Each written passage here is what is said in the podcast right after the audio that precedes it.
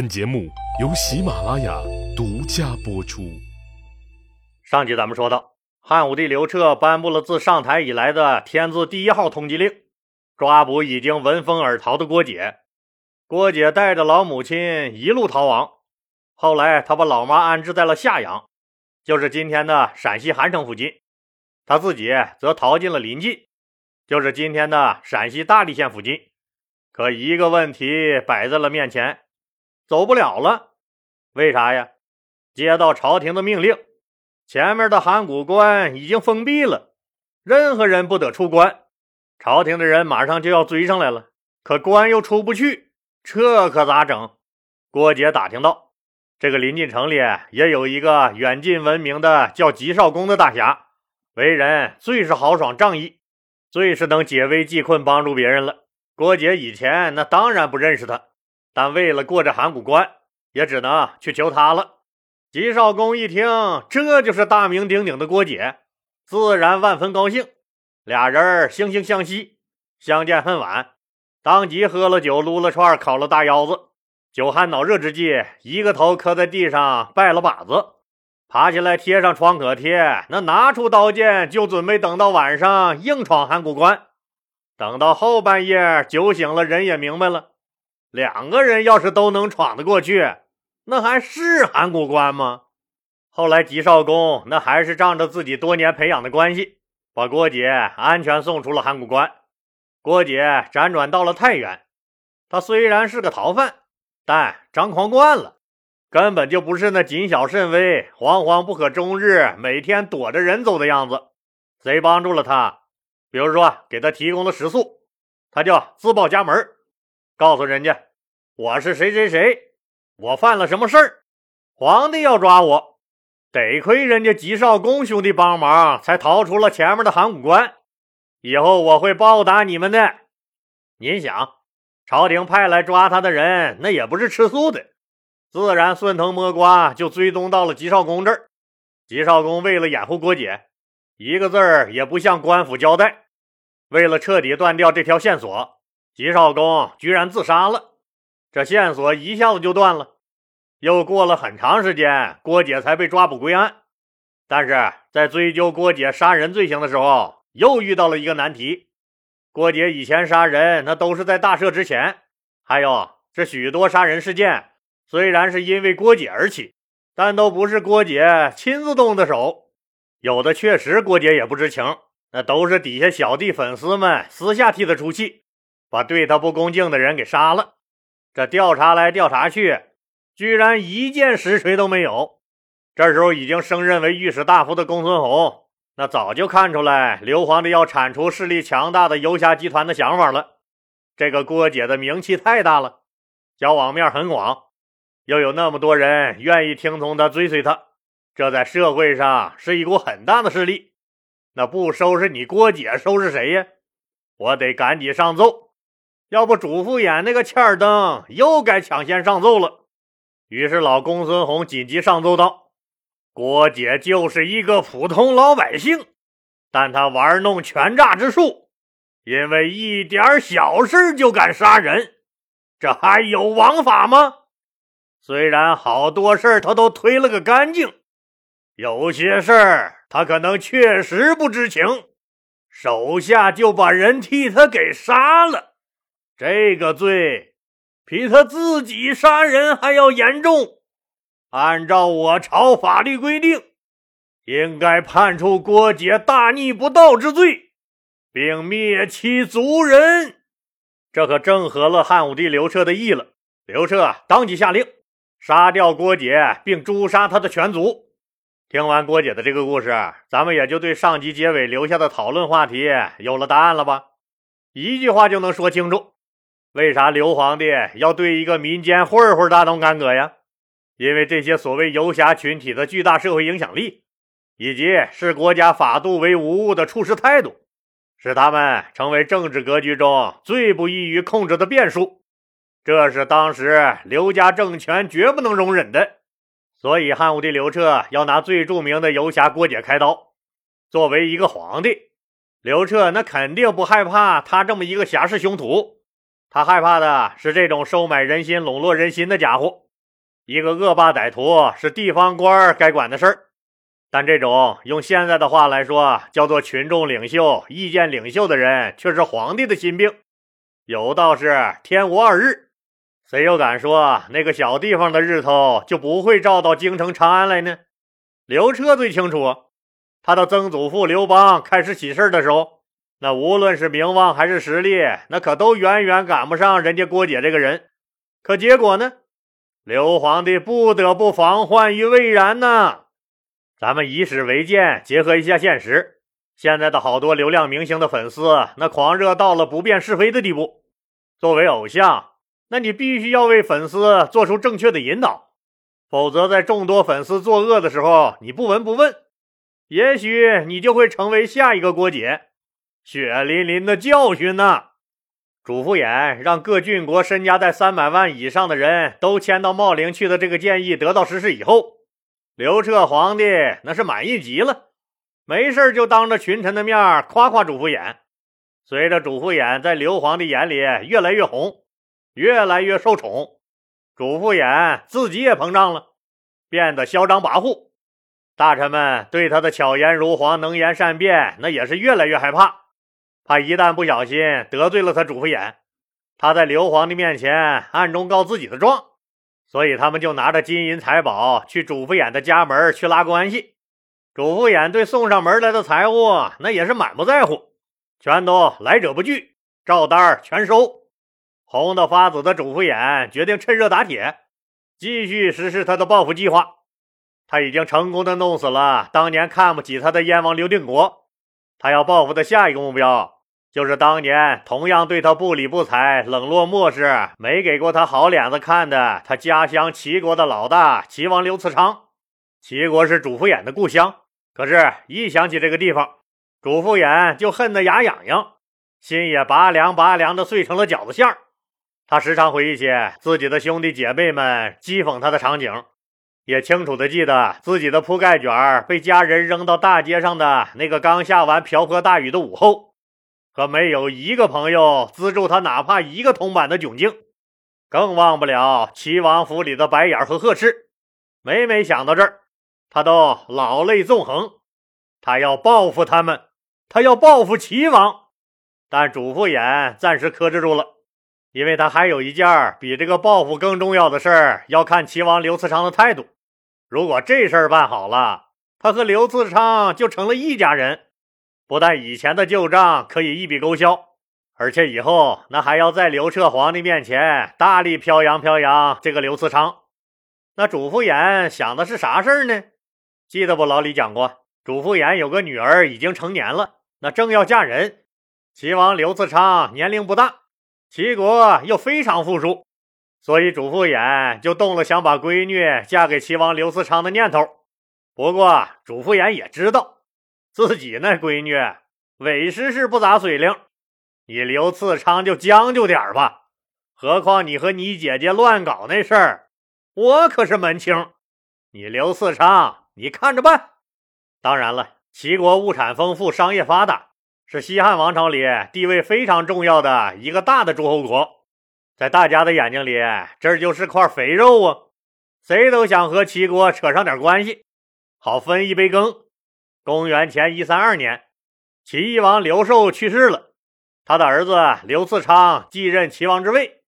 满打满算，这小子继位才小五年天气。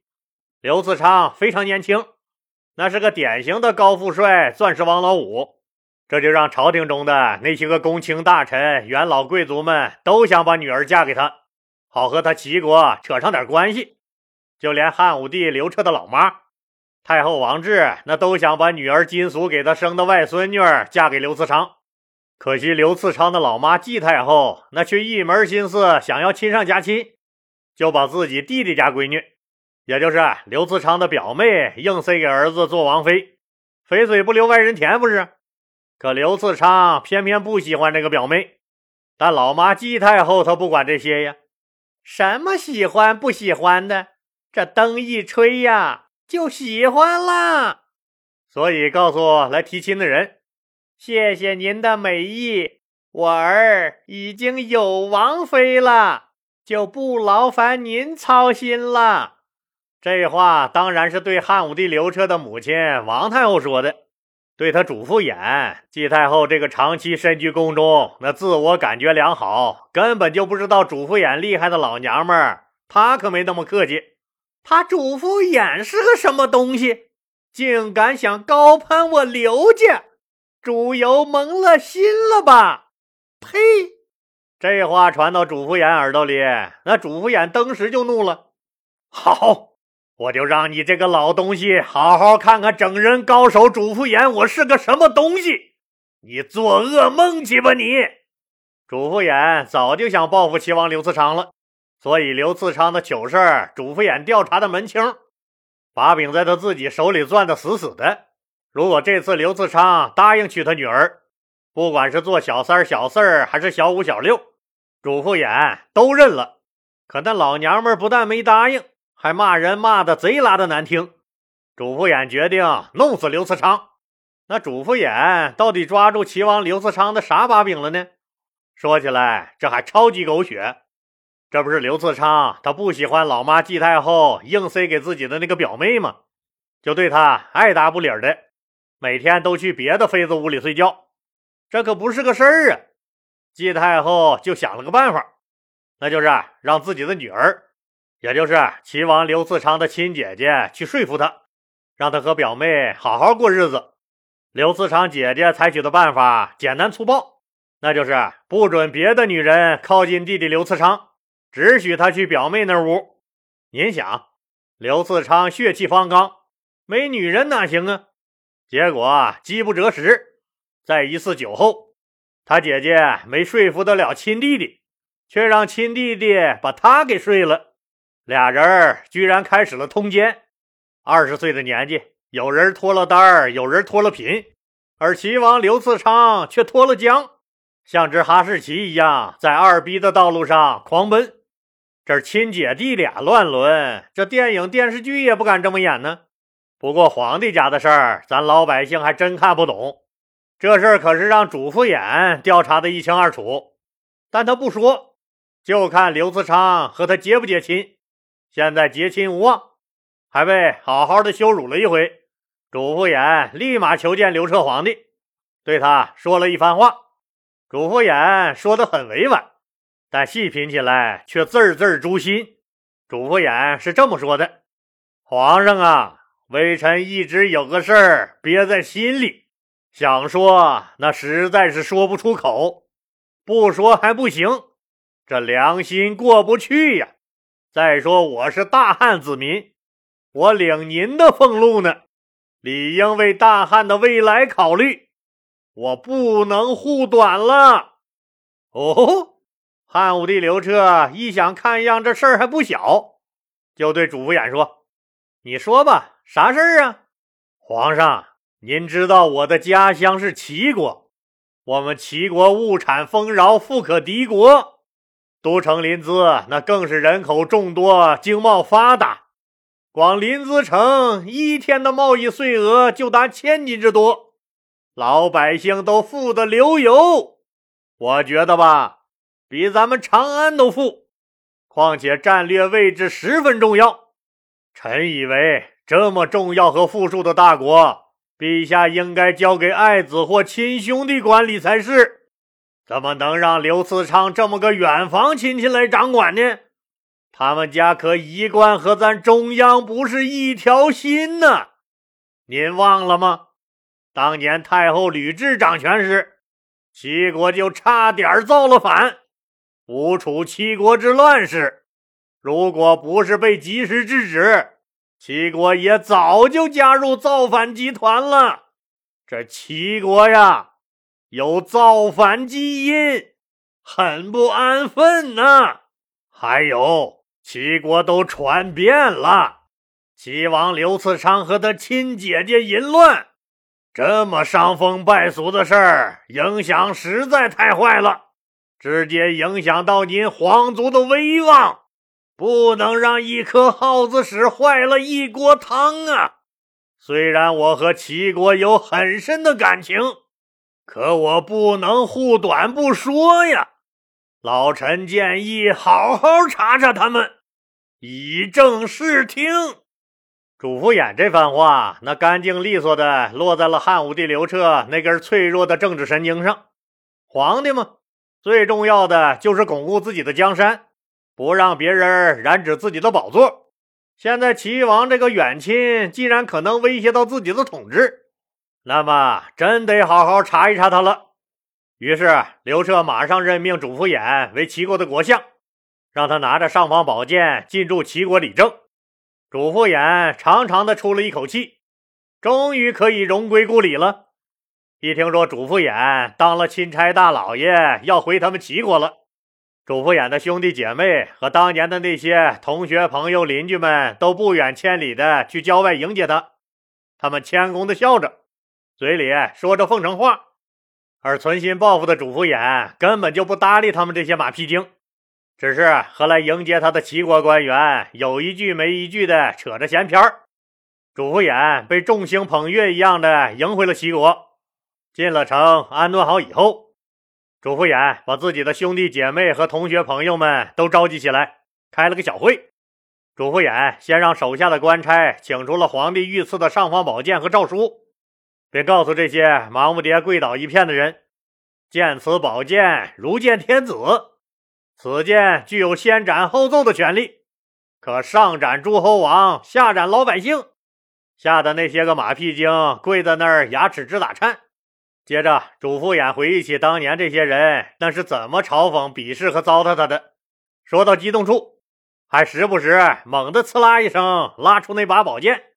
底下跪着的人，那有人直接就吓得尿在了地上，有人猛抽自己的耳光，哭喊着骂自己有眼无珠、不是人。主父偃看着他们一个个痛哭流涕的丑态，觉得埋在自己心里几十年的气儿，今天终于消了。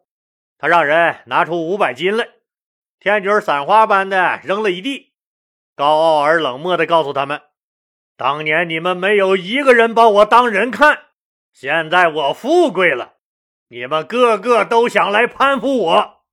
我今天就告诉你们，哪有那么便宜的事儿？这五百金是你们大老远去迎接我的辛苦费，你们去捡吧。从此之后。”我和你们恩断义绝，任何人不许再踏入我主父偃的家门一步。